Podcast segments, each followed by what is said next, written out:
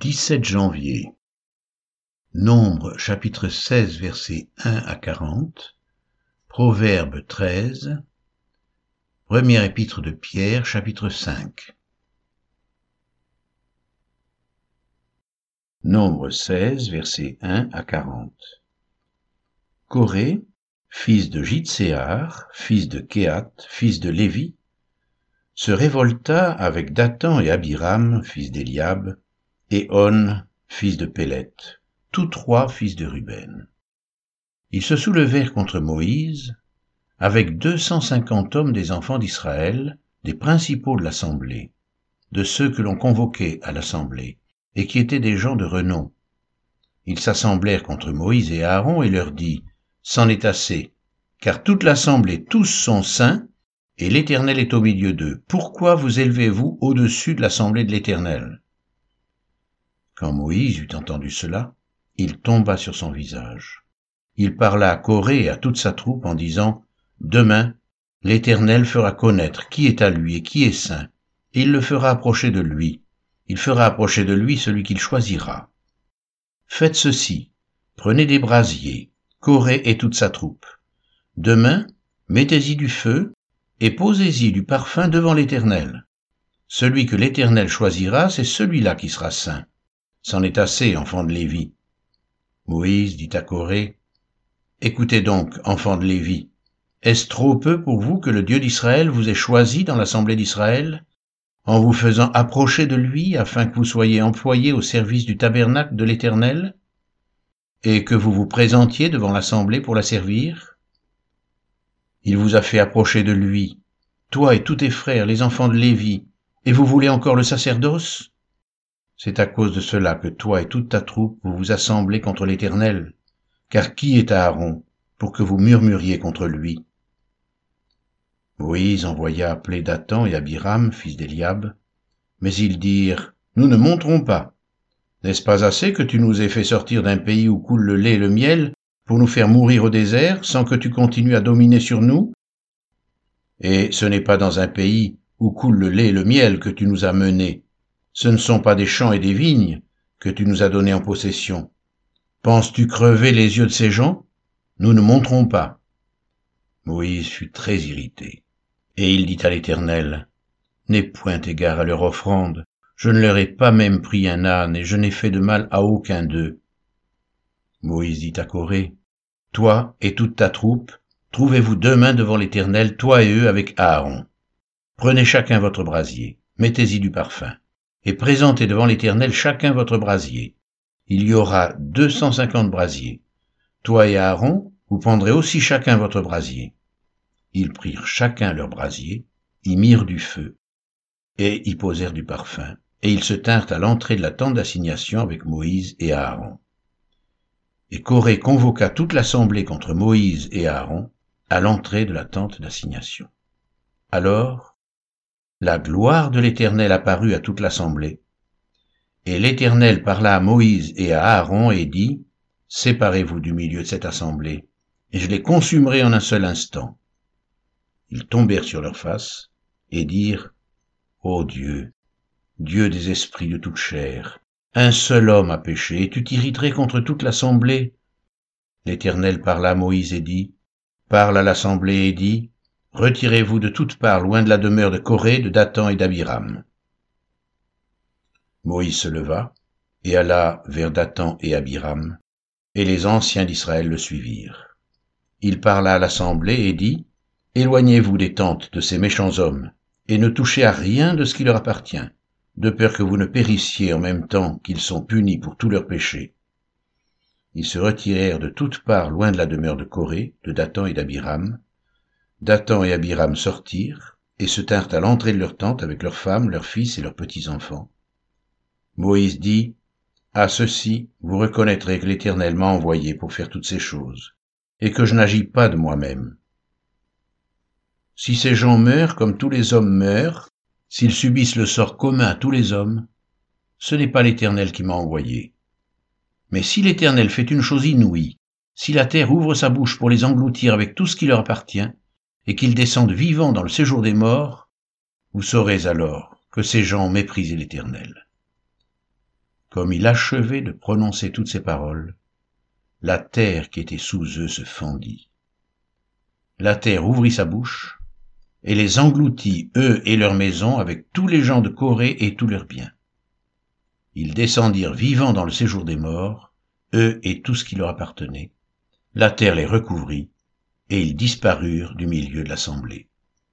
Tout Israël qui était autour d'eux s'enfuit à leurs cris, car ils disaient, Fuyons de peur que la terre ne nous engloutisse. Un feu sortit de l'Éternel, et consuma les deux cent cinquante hommes qui offraient le parfum.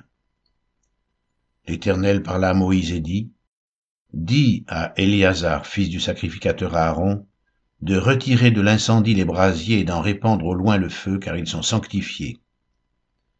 Avec les brasiers de ces gens qui ont péché au péril de leur vie, que l'on fasse des lames étendues, dont on couvrira l'autel.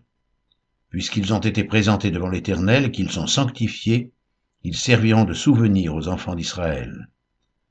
Le sacrificateur Éléazar prit les brasiers d'airain qu'avaient présentés les victimes de l'incendie, et il en fit des lames pour couvrir l'autel. C'est un souvenir pour les enfants d'Israël, afin qu'aucun étranger à la race d'Aaron ne s'approche pour offrir du parfum devant l'Éternel, et ne soit comme Corée et comme sa troupe, selon ce que l'Éternel avait déclaré par Moïse. Proverbe 13 Un fils sage écoute l'instruction de son père, mais le moqueur n'écoute pas la réprimande. Par le fruit de la bouche on jouit du bien, mais ce que désirent les perfides, c'est la violence. Celui qui veille sur sa bouche garde son âme. Celui qui ouvre de grandes lèvres court à sa perte. L'âme du paresseux a des désirs qu'il ne peut satisfaire, mais l'âme des hommes diligents sera rassasiée. Le juste hait les paroles mensongères, le méchant se rend odieux et se couvre de honte. La justice garde celui dont la voix est intègre, mais la méchanceté cause la ruine du pécheur. Tel fait le riche et n'a rien du tout, tel fait le pauvre, et il a de grands biens. La richesse d'un homme sert de rançon pour sa vie, mais le pauvre n'écoute pas la réprimande. La lumière des justes est joyeuse, mais la lampe des méchants s'éteint. C'est seulement par orgueil qu'on excite des querelles, mais la sagesse est avec ceux qui écoutent les conseils. La richesse mal acquise diminue, mais celui qui amasse peu à peu l'augmente. Un espoir différé rend le cœur malade, mais un désir accompli est un arbre de vie. Celui qui méprise la parole se perd, mais celui qui craint le précepte est récompensé.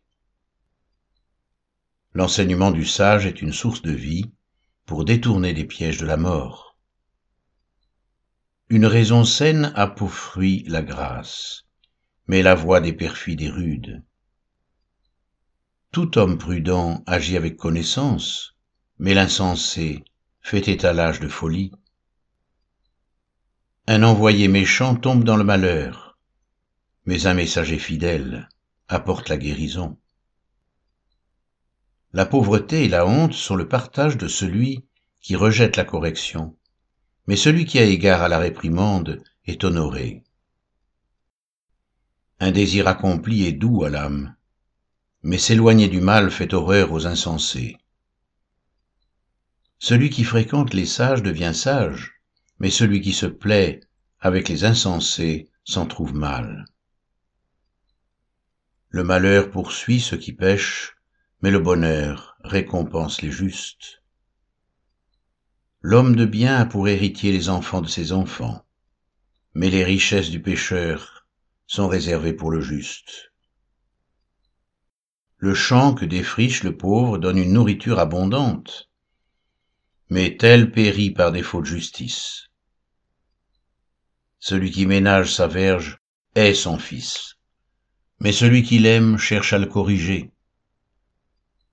Le juste mange et satisfait son appétit, mais le ventre des méchants éprouve la disette.